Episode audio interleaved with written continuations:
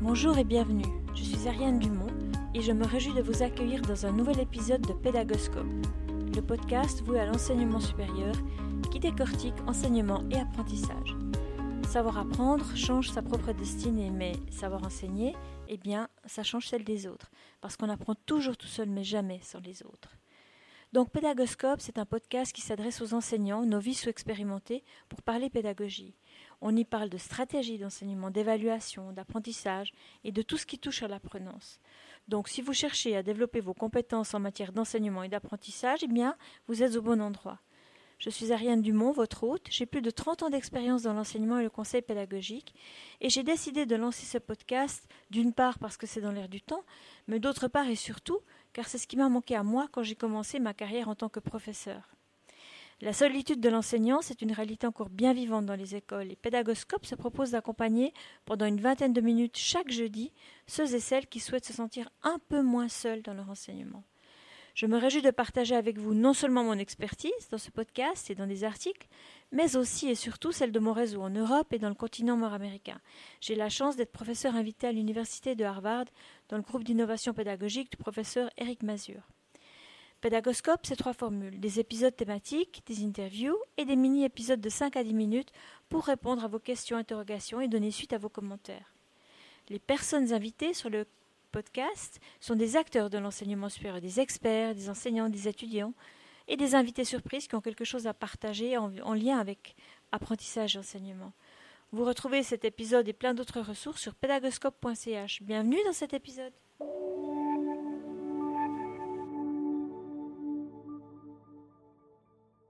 Aujourd'hui, on va s'intéresser à ce que cela veut dire être professeur, enseignant au niveau supérieur et en quoi consiste le contexte de l'enseignement supérieur. Enseigner au supérieur, par exemple à l'université, dans une haute école, une grande école, un institut universitaire ou encore une université de sciences appliquées, une haute école spécialisée, euh, constitue une activité professionnelle d'un genre assez particulier. Premièrement, les exigences d'entrée dans la profession, eh bien, sont très élevées. On exige en effet la plupart du temps que le candidat soit détenteur d'une expérience professionnelle et ou de recherche de très haut niveau. Ensuite, ces exigences ne concernent que rarement l'enseignement lui-même.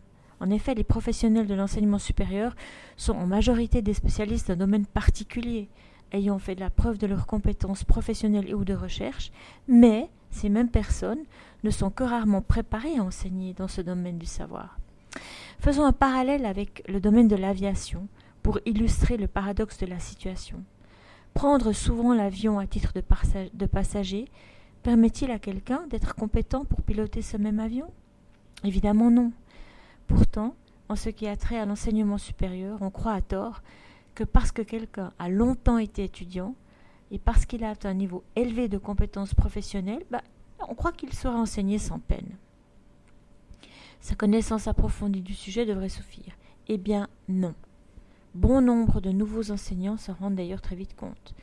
Soutenir les apprentissages des étudiants, savoir répondre à leurs questions, développer des examens qui évaluent bien leurs apprentissages et en effectuer la correction de façon valide et fiable est beaucoup plus complexe qu'on ne l'imagine.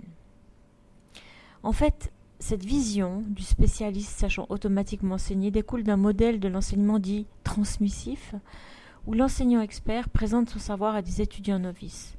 Grâce à ce simple exposé, bah, les étudiants ressortent grandis, détenteurs à leur tour du savoir qui était jusqu'à ce moment-là détenu par l'enseignant expert seul. Mais ça ne fonctionne pas comme ça. Les recherches des trente dernières années en psychologie de l'apprentissage, particulièrement supérieure, montrent bien que la réalité est tout autre.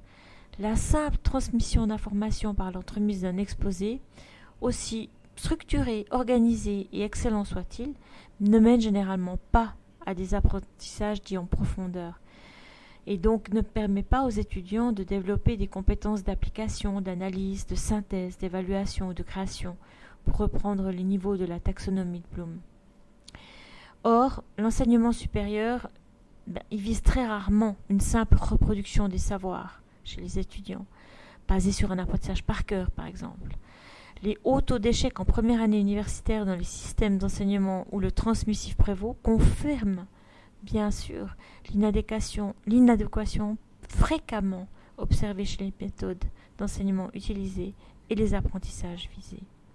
En fait, les recherches récentes en psychologie de l'apprentissage montrent que pour favoriser un apprentissage profondeur, il est plutôt nécessaire d'amener les étudiants à réfléchir aux éléments présentés euh, par l'intermédiaire de mise en situation, d'exercices, de discussions, d'études de cas, de résolution, enfin bref, de tout ce qui peut promouvoir l'interactivité.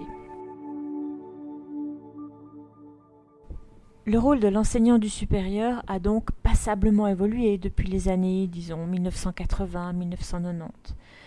Ce rôle, eh bien, c'est pas simplement d'exposer des notions reliées à un domaine d'expertise, mais plutôt de concevoir des situations euh, d'apprentissage, des occasions d'apprendre, lors, desquelles les étudiants sont amenés à réfléchir aux notions présentes, à les utiliser de manière à se les approprier. S'il était possible pour un professionnel et ou un chercheur sans formation pédagogique de se retrouver dans un contexte d'enseignement supérieur de type purement transmissif, eh bien, la situation est beaucoup plus difficile dans un contexte où son rôle est d'accompagner l'apprentissage des étudiants. La tâche n'est définitivement pas la même. Alors, comment aider les enseignants du supérieur à se développer? Comment euh, leur permettre de développer des stratégies d'enseignement, des stratégies d'évaluation qui soient pertinentes et efficaces? Depuis les années 70, bon nombre d'institutions d'enseignement supérieur ont mis en place une structure de pédagogie. Par exemple, le, des centres de soutien à l'enseignement, des centres d'innovation pédagogique, des services pédagogiques ou encore euh, des conseils pédagogiques visant à accompagner les enseignants de leur développement. Et puis ces structures ou ces, ces personnes organisent des activités allant d'un atelier de formation à un conseil individuel. Euh, en passant aussi par l'évaluation des enseignements ou la recherche appliquée sur l'enseignement et l'apprentissage. Euh, la logique d'intervention de, ces organismes eh elle est rarement directive ou certificative parce que dans la plupart des cas, il s'agit de mettre à disposition des enseignants des ressources, des ressources humaines, des ressources documentaires, des ressources financières, pour les aider à se développer selon leurs propres besoins et leurs aspirations. Mais alors, dans ce contexte, eh quels sont les besoins euh, de développement des enseignants du supérieur? Ben, Les recherches qui portent sur le développement professionnel pédagogique de ces enseignants soulignent à la fois le caractère informel euh, des parcours qui sont basés essentiellement sur l'expérience ou l'analyse de cette expérience, euh, ce qui implique inévitablement que les chemins empruntés varient d'un enseignant à l'autre, et ce qui peut fonctionner pour un ne sera pas nécessairement utile à l'autre. Il en résulte donc une grande diversité des besoins de développement des enseignants qui va aussi dépendre des visions entretenues, de la vision que chacun a de sa mission, euh, de ses stades de développement, des priorités que chacun peut avoir et aussi du, de la ressource à disposition, en, notamment en, en temps. Donc, ce qu'on peut dire, c'est que d'après la recherche, on peut voir qu'il y a une présence de stades de développement chez les enseignants du supérieur, comme c'est le cas d'ailleurs pour d'autres euh, professions. Euh, à titre d'exemple, le cadre de référence britannique identifie trois stades de développement, lesquels peuvent être décrits de la façon suivante. Le premier stade, c'est euh, le stade de survie. Hein. Ce stade correspond aux premières années d'expérience et de responsabilité en enseignement. L'enseignant cherche à faire de son mieux, à maîtriser les savoirs, à enseigner tout comme les différentes situations pédagogiques qu'il rencontre, et à se constituer un répertoire avec des outils de base. Mais la situation, elle est fort déstabilisante, et puis elle rend l'enseignant relativement vulnérable aux aléas, aux imprévus. En tant que conseiller pédagogique, j'ai souvent pu observer que des enseignants qui n'ont pas de bagage pédagogique ont tendance, quand ils sont en posture de survie, à se mettre euh, dans une situation de transmission c'est-à-dire euh, de cours ex cathedra plutôt que de créer des situations euh, interactives dans lesquelles les étudiants sont censés confronter leur point de vue. L'enseignant qui est en, posture de survie, a déjà tellement de choses auxquelles il doit penser que perdre le contrôle en classe devant ses, étudiants, eh bien, euh, ça demande une trop grande ressource en énergie et en, et en, en perte de contrôle en fait. Le deuxième stade, c'est ce qu'on appelle le stade de développement identitaire.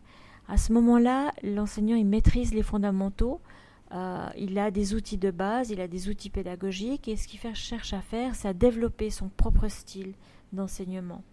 et puis affirmer ses préférences, là où il est le plus à l'aise, ce qu'il aime faire, voir ce qu'il passionne, et aussi ce qu'il n'aime pas faire, et comment il, apporte une couleur finalement à sa manière d'enseigner en créant des occasions d'apprendre, qui sont des occasions d'apprendre euh, teintées par sa vision euh, et la manière dont il comprend sa mission d'enseignement.